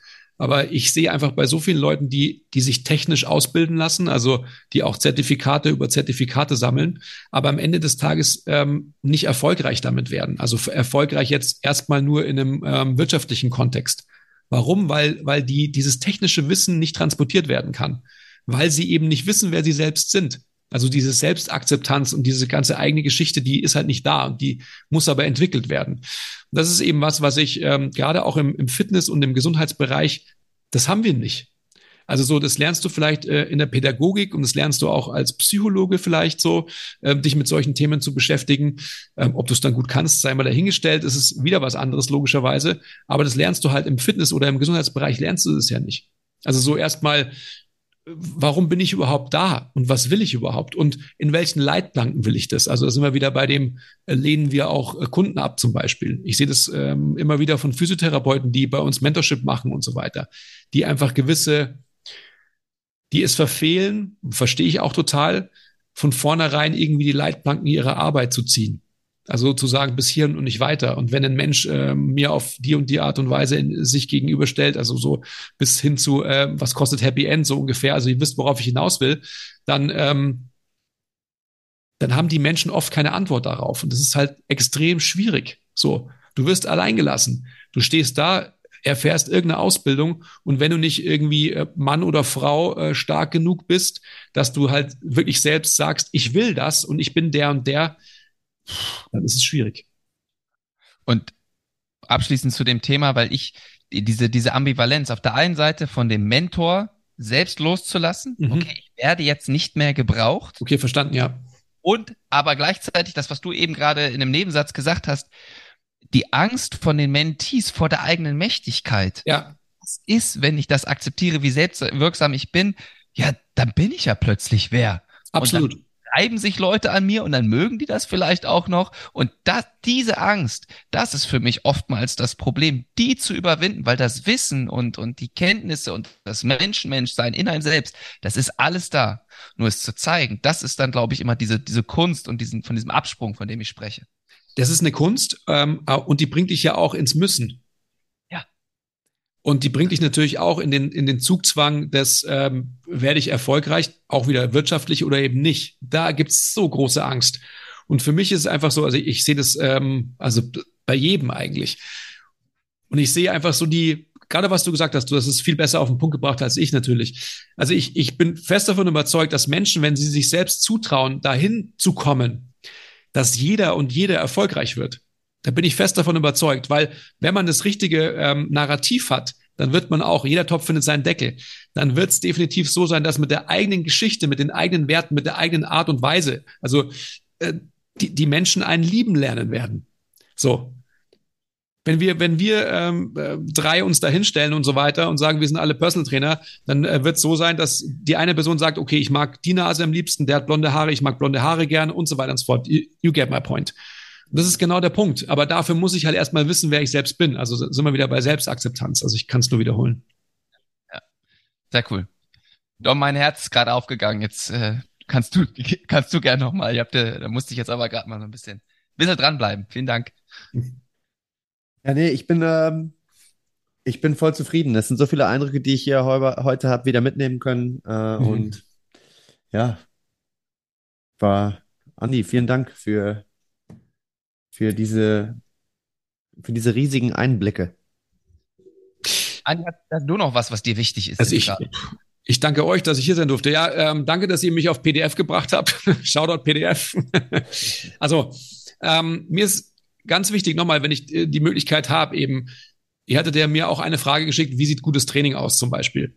Gutes Training ist für mich ähm, eben meinem Gegenüber das zu geben, was er oder sie nicht ausreichend genug hat. Also sprich, zu analysieren und zu verstehen, in egal welchen Kontexten, Biomechanik, äh, kardiovaskuläres System, ähm, whatsoever, you bring it on, ähm, da so gut zu sein als, als Coach, zu verstehen, was mein Gegenüber für ein Tierchen ist und was er oder sie mehr gefüttert bekommen muss. Kann ich das da ganz äh, kurz noch einmal einhaken? Ihr, ja, unbedingt. Sagt, ganz, äh, ganz oft erzählt ihr immer, vielleicht ist das auch nochmal interessant, wir wollen die Sagittalebene in Check kriegen. Mhm. Kannst du darauf nochmal eingehen? Ja, wenn es nicht zu nerdig wird, aber ja. Also Sagittalebene, Frontalebene, Transversalebene ähm, sollte auch jeder mal gehört haben, der sich irgendwie mit Bewegung beschäftigt. Sagittalebene ist, wenn man so will, ich stehe im Raum und beug mich nach vorne, beug mich nach hinten. Also einfach nur die Bewegung, wenn man so will, der Extension und Flexion durch den Körper. Also vor allem durch die Wirbelsäule, würde ich mal sagen. Und gerade weil Krafttraining ja so ähm, wenig chaotisch ist, haben wir die Möglichkeit, als allererstes die vermeintlich einfachste Ebene, also die sagittale Ebene, in Check zu bekommen. Und die bekommen wir eben in Check, indem wir besser atmen. Also indem wir vor allem Leute mal dazu bringen, dass sie gut ausatmen. Weil auch Leute, die nicht nur in Extensionen festhängen, sondern vielleicht, wenn man überhaupt davon sprechen kann, im Gegenteil, also so global äh, systemisch eher flektiert sind, also wo das Becken eher äh, posterior getiltet ist, ähm, auch die müssen richtig ausatmen lernen. Nur weil sie vermeintlich in diesem Zustand festhängen, heißt es nicht, dass sie das gut können. Ähm, und wenn wir das schaffen, dann haben wir einfach eine super, super Ausgangslage ähm, für alles andere, was danach kommt. Also so, das ist so unser Hauptbestreben. Das ist das erste Ziel, was wir in der biomechanischen Veränderung haben, dass wir uns Menschen anschauen und deren Sagittalebene in Check bekommen und die Menschen das auch ownen. Das heißt, dass sie in weitere Belastung dann ihre ähm, diese Neutralität in der sagittalen Ebene nicht verlieren, also aka einen guten Stack können. Das ist auch der Grund, warum es dann bei euch im Training zumeist mit Positionsarbeit losgeht, ne? Absolut.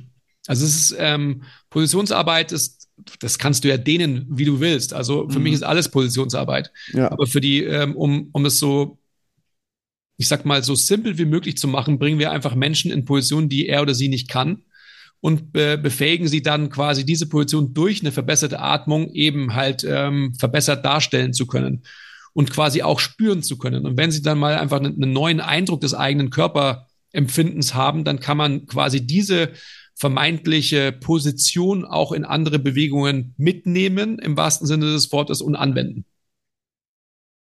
It's simple but not easy. Also es ist mhm. eigentlich, eigentlich ist es schon simpel, so würde ich sagen. Mhm. Und wenn man so ein paar biomechanische eben Hintergründe und Prinzipien dahinter verstanden hat, ähm, dann wird's auch easy. So. Mhm. Ich meine, für einen Basketballer oder für eigentlich für jeden Menschen, weil die sagittale Ebene und die, also die Ebenen ist ja auch wieder nur ein Konstrukt ähm, von uns Menschen, was wir erfunden haben, um, um Bewegung zu klassifizieren. An sich gibt's nur Rotation. Also auch wenn man sich, ähm, das will ich auch nicht zu nerdig werden wieder, aber nur ganz kurz. Also wenn man sich das Kniegelenk anschaut und sagt, es ist ein Scharniergelenk, dann ist es ja Humbug. Ja, also es ist kein Scharnier. Es ist genauso ein Gelenk, das sich durch Rotation nährt, wie jedes andere Gelenk auch. Es gibt nur Rotation. Also wenn man ganz, ganz, ganz weit reinsucht, dann gibt's nur Rotation. Mhm. Aber auch noch ein Thema anschneiden. Also so die, die, ähm, nein, nein, das machen wir jetzt nicht, das, das ist viel zu deep. Aber so für, für alle, ob jetzt ähm, Leistungssportler oder für jeden, der irgendwie Krafttraining macht, die, die sagittale Ebene in Check zu bekommen, aka gute Positionen in, die, in dieser sagittalen Ebene zu haben, ist einfach die Grundlage eines jeden Krafttrainings. Und wenn man das verstanden hat für sich selbst, weil es ist sehr individuell, ja, ähm, wenn man das verstanden hat, also Neutralität ins System zu bekommen, ähm, dann hat man schon mal einen sehr, sehr guten Start, eine sehr, sehr gute Ausgangsposition für alles andere. Wenn man dann versucht, diese Position durch alle Krafttrainingsübungen zu ähm, befördern, dann kommt man genau zu dem Punkt, den ich immer wieder erwähne, mach jede Übung zur Bauchübung. Also für jeden Kunden als, als Feedback, wow, das ist anstrengend, wenn man dann fragt, wo, ja, voll im Bauch, weil man die Position halten muss. Und das ist genau das, ähm, was so, mh, hm, ja, so eine Überprüfungsmöglichkeit für uns alle ist im Kontext mit, mit, mit, allen, mit allen möglichen Menschen. Also oft ist es so, dass gerade am Anfang bei, bei Beginnern die Peripherie, also die Muskeln des angehängten Skeletts, also der Beine und der Arme, nicht die ähm, entscheidenden Faktoren des, des Bewegungsabbruchs sind, sondern halt einfach wirklich das axiale Skelett beziehungsweise die muskuläre Haltung der Position. Juh. Ja. Hm. Ja, ich, also ich habe jetzt gerade noch mal in die Mail geguckt, die ich dir geschickt habe. Wir haben nämlich auf anderen Notizen jetzt hier die Folge aufgebaut als auf der Mail und da hatten wir noch eine Sache. Eine einzige Sache, wo ich jetzt, wo wir es gleich einfach noch mal kurz anschneiden, sonst würde ich mich im Nachgang ärgern. Mhm. Ähm, und zwar hatten wir es auch schon mal kurz, ich, ich würde ich, ich würde uns als Menschen aktuell so eine gewisse Krankheit diagnostizieren. Wir versuchen alles messbar zu machen. Mhm irgendwie alles auf irgendeiner Skala darzustellen, alles zu messen hier und da. Und ich habe grundsätzlich erstmal so eine Aversion, weil ich oft das Gefühl habe, es simplifiziert zu krass. Ähm, glaube aber, gerade in einem Trainingsprozess, was Motivation angeht, aber auch was Feedback angeht, kann es sehr, sehr hilfreich sein. Ähm, aber dann kommt es ja auch immer wieder auf die, die Art und Weise an. Wann messe ich? Wie bin ich drauf? Äh, und da sind ja so viele Faktoren, die da reinspielen. Mhm, absolut. Wie handhabt ihr das in eurem Trainingsprozess? Wie nutzt ihr das oder gegebenenfalls auch, auch weniger? Mhm. Also wir haben tatsächlich ähm, ganz, ganz aktuell aus diversen Gründen ähm, gibt es eine MTMT-Testbatterie, die wir installiert haben, die ähm, am Ende des Tages gewisse Marker abbilden soll, die weitestgehend irgendwann mal auch in diesem Kontext, Longevity, Health Span und so weiter einzahlen soll. Also wir wollen den Menschen, wenn man sich jetzt vor Augen hält, äh, Leute trainieren seit 15 Jahren bei uns, dann wäre es natürlich interessant gewesen, vor 15 Jahren irgendwie eine Metrik zu erstellt zu haben, äh, an der man festmachen kann, hey, vor 15 Jahren warst du hier, heute bist du da ja, bist hoffentlich nach 15 Jahren, also wenn man dann äh, ein gesteigertes Alter hat, so wie ich zum Beispiel, bist hoffentlich nicht recht viel schlechter geworden. Ob du dich in deinen Werten weiterhin verbesserst, sei mal dahingestellt, ist eher unwahrscheinlich, aber du bist zumindest nicht schlechter geworden. Um das dann quasi vielleicht, also das ist jetzt schon sehr, sehr ähm, down the road, um das dann quasi vielleicht irgendwann mal auch, ähm, ich sag mal, öffentlich machen zu können und durchaus auch in den Kontext der ja, also mit, mit Krankenkassen zu arbeiten und so weiter und so fort. Also tatsächlich eine wirkliche, ein wirkliches Abbilden von Förderung von Gesundheit. Dementsprechend messen wir und wir messen eben Dinge, die äh, relativ leicht ohne große technische Komponente irgendwie durchzuführen sind. Also wir haben, wir haben einen Griffkrafttest, wir haben ähm, einen Maximalkrafttest an der Kaiser Beinpresse, wir haben, ähm, wenn du so willst, einen ähm, All-Out-Grinder-Test auf einem ähm, Eco-Bike, also wo man einfach halt Arme, Beine äh, bewegt, All-Out über 30 Sekunden. Äh, wir haben einen, wenn du so willst, Kraft-Ausdauertest, um mal so ein Wort zu benutzen, auch indem wir alternierend Beinpressen, ja, indem wir wahrscheinlich jetzt, da sind wir noch nicht ganz schlüssig, aber so 50 Prozent der Maximalkraft nehmen und ähm, einfach sehen, wie viel Reps quasi befeuert werden können. Ähm, wir haben diverse Tests, die noch nicht ganz ausgegoren sind, was letztendlich auch, wenn man so will, also mit, alt, mit älteren Menschen, also wir betreuen ja auch Menschen, die jenseits der 80 sind, wie schnell können die vom Boden aufstehen zum Beispiel? Also das ist ein Skill, der wichtig ist für die. Schaffen die es, äh, an der Ampel zu stehen und in einem ähm, Intervall, wo die Ampel grün ist, über die Straße zu gehen, etc., etc., etc. Also sowas messen wir. Wir messen in unserem eigenen Training, und da kommt wieder ähm, das Nerdtum durch, ähm, Innenrotationsfähigkeit oder Außenrotationsfähigkeit von äh, Gelenken, also zum Beispiel Hüfte und Schulter. Stellen da eine Arbeitshypothese an und sagen, wenn ich den Single Leg Hinge in der und der Standphase des Gangzykluses mache und der in der Phase des Gangzykluses mache, dann wird vermeintlich, wenn ich richtig verstanden habe, was Biomechanik bedeutet, diese Bewältigungsstrategie mir mehr Innenrotationsfähigkeit geben und messen das dann danach wieder. Also das ist schon sehr, sehr nerdig, aber das ist für mich die Zukunft. Also so werden wir in Zukunft arbeiten und so werden wir letztendlich auch, äh, ich habe es eingangs schon gesagt, also du bist als Tierchen selig irgendwie eher halt gebiased in eine Richtung, sage ich jetzt einfach mal. Also du, ich glaube nicht, dass man grundsätzlich irgendwie switcht von meine Hüfte ist in der Innenrotation eingeschränkt, aber beim nächsten Mal ist sie in der Außenrotation eingeschränkt. Wahrscheinlich sind beide Richtungen eingeschränkt, wenn du halt jemand bist, der hardcore komprimiert ist, weil er halt ähm, zu viel Krafttraining gemacht hat in seinem Leben. Aber ich glaube, ähm, ihr versteht die Idee dahinter. Da sind wir gerade selbst, dass wir wirklich so ähm, wir stellen eine Arbeitshypothese auf und überprüfen die dann tatsächlich im Feld und schauen, ob das richtig war. Und dann sind wir natürlich auch, Lennart, was du gerade gesagt hast, an dem Punkt, hey, hat die sich als richtig erwiesen, weil ich davon ausgehe, dass mein Gedanke richtig ist? Mhm. Ja. Weil ich das gern hätte, ja. Weil ich es gern hätte und so weiter und so fort. Aber ähm, in so einer Richtung messen wir. Wir haben viel Kalipermetrien gemacht früher, also wirklich einfach Hautfalten gemessen. Wir haben viel Umfangsmessungen gemacht mit Menschen, die es wollten. Ich bin immer kein großer Fan davon. Ich bin so, ich bin halt der Weiche. Also ich bin halt, es muss dir gut gehen, also love your process, äh, dann wirst du dich verbessern. Also dann, dann brauchst du keine andere Motivation. Äh, muss ich doch noch ein bisschen ausholen.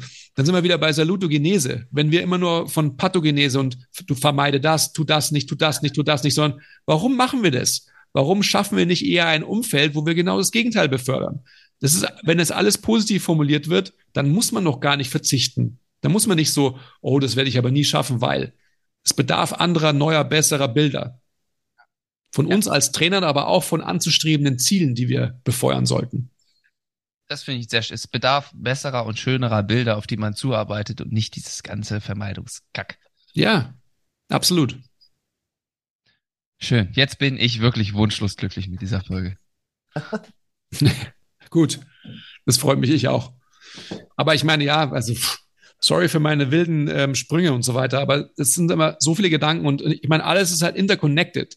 Und bei einem faktisch zu bleiben, ich meine, wir sind halt schon äh, biopsychosozial sind nur drei Buchstaben und es ist ja nur eine Abbildung, eine Vereinfachung von einem Modell des Menschseins so. Menschsein ist ja noch viel mehr als nur diese drei Buchstaben, logischerweise. Ähm, und so sind auch meine Gedanken. Ja, aber genau deswegen haben wir dich eingeladen. Als ich das äh, im Podcast hört man es ja bei euch auch immer raus. Ähm, den Link werde ich natürlich auch in die in die Show Notes packen, wer hier noch ein bisschen mehr von hören will und ein bisschen mehr, wie sagst du immer so schön, Nerd Talk da Bock drauf hat. Ähm, da habe ich das rausgehört und das ist genau der Anspruch, den wir hier mit Brain Pops auch haben. Von mhm. daher. Sehr gut. Ja, wunderbar. Vielen Dank. Ja, vielen Dank. Dank. Ich, kann auch mal darauf hinweisen, äh, wer noch viel tiefer in die Hasenlöcher eintauchen möchte, der kann das auch über eure Skill-Meetings machen. Mhm. Da bin ich ja gerade dabei und ja, kann ich nur jedem empfehlen, der ja, sich weiter weiterbilden möchte, da mal reinzugucken. Beste Deal im Fitness-Game, by the way. Also ähm, Dom äh, macht's ja, konsumiert's ja. Und das sind tatsächlich, wenn ich das äh, pluggen kann, shameless Plug, ja, das, sind, das sind tatsächlich 150 fast schon, 150 Videos. Ja, ich glaube 150 Folgen, das kostet neun Euro im Monat und man hat ähm, Zugriff auf alle Videos, die wir jemals gemacht haben. Ich würde allen empfehlen, die, die tatsächlich äh, biomechanisch interessiert sind, das zu konsumieren, weil es einfach so eine tiefe Auseinandersetzung mit dem Thema ist. Vielleicht fangt ihr mal bei äh, Folge 100 an oder so oder 80 so. Ähm, dann spart ihr euch das Delta. Das ist ja auch immer so meine Analogie. Alle Fehler, die ich gemacht habe früher, will ich, dass andere Menschen nicht machen müssen. Also weil es einfach äh, nicht notwendig ist. Und deswegen mache ich das Ganze hier ja auch. Also so meine Motivation, einfach mein Wissen, meine Erfahrungen und so weiter weiterzugeben. Irgend noch was anderes, was in den Werbeblock hier rein soll, wenn wir gerade dabei sind? Ähm, ja, ich könnte noch viel ähm, Produkte bewerben und so weiter. Ich glaube, ähm, wenn, wenn, wenn Leute euren Podcast hören, dann sind sie so intelligent, dass sie quasi alles finden, was sie vielleicht jetzt äh, durch dieses Gespräch getriggert bekommen haben. Und äh, de dementsprechend, glaube ich, muss ich nichts mehr bewerben. Wir lassen was dabei. Ja. Komm, wir hören uns in der Aftershow. Vielen Dank. Was hier mit unserer letzten Frage, die äh, hast du vergessen, Oh. Lennart? Oh, da ist er wieder. Das macht Oh, er öfter. ja, ähm, kennst du irgendwen, wo du meinst, oh, der kann ja auch bei uns mal Gast sein? Oder möchtest du irgendwen nominieren? Kommt da eine äh, gewisse Person äh, sofort äh, ins Gedächtnis bei dir? Also wenn es rein um ähm, körperliche Entwicklung geht zum Beispiel Wie du magst. und auch und auch Athletentraining, ähm, dann ist es natürlich der Basti Keindl, mit dem wir, der ist ja auch hier in München Ja. ansässig, mit dem wir ähm, ja auch viel arbeiten. Mit dem Basti haben wir vor pff, über 15 Jahren, der Thilo und ich, auch sehr, sehr intensiv zusammengearbeitet. Das ist auf alle Fälle ein Gesprächspartner, mit dem man sicherlich sehr, sehr intensiv wirklich über ähm, Athletiktraining sprechen kann. Ja. So, ähm, ich könnte mir auch durchaus vorstellen, man muss immer aufpassen, dass es halt nicht zu nerdig wird. Aber ich könnte mir durchaus auch vorstellen, wenn wir, wenn es geht von um Leadership und dass wir alle in der Situation sind, dass wir Leader sind, sobald wir irgendwie ein Coaching-Jersey überstreifen ähm, oder referieren oder sonst so was, ähm, könnte ich mir durchaus vorstellen, dass ihr mit der Frau Heidemarie Klein ähm, durchaus mal einen Podcast aufnehmen könntet. Das ist die Frau, die uns als Team seit Jahren coacht, zum Beispiel. Also die Frau, die eben MTMT-Coach ist, äh, die auch in unserem Group Mentorship 2 äh, einen Coaching-Call haben wird. Eben so eine, ich krieg den Arbeitstitel leider nicht mehr genau zusammen, aber der ist so ähm, Leadership, die Reise vom Ich zum Wir. Also durchaus auch interessant im, im Kontext Teamsport. So. Mhm. Ähm, das ist definitiv wahrscheinlich auch was, was, was durchaus interessant sein könnte. Top. Ich werde dich anhauen für die Kontakte. Ja, unbedingt. Macht es. So, jetzt haben wir's. Gut. Vielen, vielen Dank, Andi. Ich danke euch. Danke für eure Zeit. So. Ja, nee, das sehe ich auch irgendwie auf dem Bild.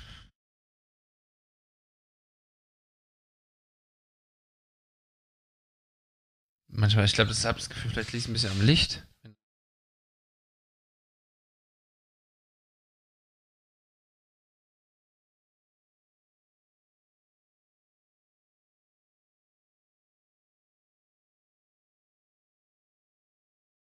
Du nimmst schon auf?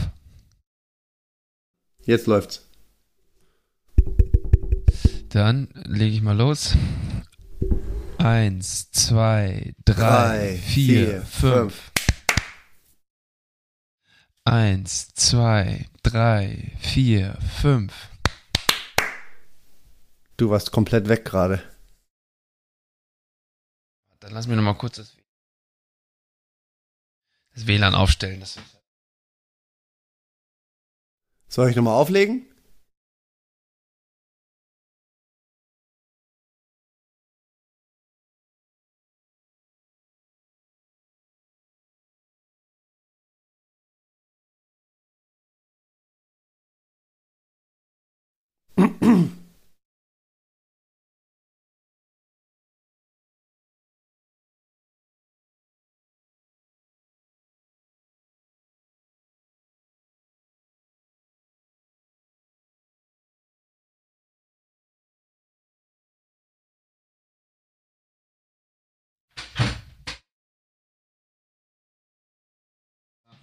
Verbindung.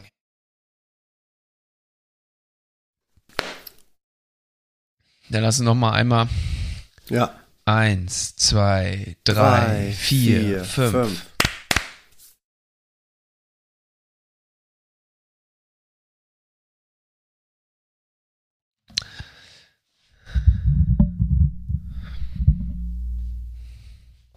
Mensch, Dom, das war doch mal, mal so ein richtig klassischer Podcast. Haben wir uns schön in einigen Themenblöcken verloren und ähm, ja, ich finde, man hat gemerkt, äh, der Andi hat auch schon ein paar Podcasts aufgenommen, äh, konnte man, konnte man gut quatschen. Was waren denn für dich so, um jetzt die Aftershow etwas kürzer zu halten, was waren so deine Lieblingspassage? Tja, meine Lieblingspassage ganz, ganz klar. Ähm, ich, du weißt es wahrscheinlich schon. Ich fand halt die Passage, wo er meinte, jeder, der denkt, äh, dass es jemanden anderen gibt, äh, der für einen selber seine Gesundheit in die Hand nehmen äh, kann, der ist auf dem Holzweg. Ja, das mhm. fand ich nochmal, äh, ja, das fand ich total spannend. Das ist halt auch genau das, was ich immer versuche, den Spielern zu vermitteln. Da hatten wir ja auch in einem Podcast kurz die Passage, wo ich meinte, naja, Physiotherapeut selber was machen. Ach ja, dann gehe ich doch lieber zum Physiotherapeut äh, und lass mich von mhm. dem behandeln. Dann muss ich halt aktiv se selber nichts machen und kann mich zurücklehnen. Und da meinte Andi ja auch, ja, das ist, das ist ja auch absolut in Ordnung. Ja, das ist ja auch nicht, das ist ja auch nicht verkehrt. Nur, ähm, ja, man würde, glaube ich, besser fahren, wenn man danach das Heft nochmal selber in die Hand nimmt, ähm, um versucht, mit ähm, ja, verschiedenen Interventionen, sei es jetzt Training, Mobilisation, was weiß ich, ja, ähm, selber nochmal versucht, das Ganze abzuspeichern. Ja, und ich glaube, da ja. geht's halt am Ende des Tages äh, drum. Und das hat er ja auch mehrfach gesagt, ja, dass man quasi selber das Heft in die Hand nehmen muss und dass man nur mit Be durch Bewegung Dinge verändern kann. Und das meine ich ja, habe ich ja auch schon oft gesagt, ne? Ein Signal muss halt öfter gesetzt werden. Ja, ja, absolut. Und dann halt einfach dieses, ja, die Selbstverantwortung, von der er ja auch gesprochen hat, Selbstwirksamkeit erleben und dann Selbstverantwortung entwickeln das ist der Königsweg. Ne? Und dann, dann kann man auch so einen Personal Trainer oder Athletiktrainer, wie man sie jetzt auch nennen mag, äh, wunderbar nutzen, weil ihr dann einfach eine sehr gute Ergänzung seid. Aber das, die Selbstverantwortung, die kommt halt als erstes. Ganz genau. Und das ist halt echt schwierig. Bei, in meinem Fall, das bei manchen Spielern auszulösen. Kann, manchmal habe ich das Gefühl, hm. ich kann mir den, den Mund fusselig reden, aber ja, es ist schwierig. Ja, wie war es bei dir? Ja, bei mir, ähm, ja, ich, ich fand vor allen Dingen ähm, natürlich die Passage spannend mit dem, ja, wo wir auch ein bisschen ins Psychologische gegangen sind, vor allen Dingen, als er davon gesprochen, also als er vom Mentorship gesprochen hat, wie er das sieht, wie er das angeht. Und ähm, diese ich glaube, ich habe es in der Folge die Angst vor der eigenen Mächtigkeit, aber was für mich dahinter steht, ist ja letztlich eigentlich, sei du selbst, be, be yourself, rock out, be you. Ähm, und dann werden dich schon genügend Leute lieben oder lieben lernen.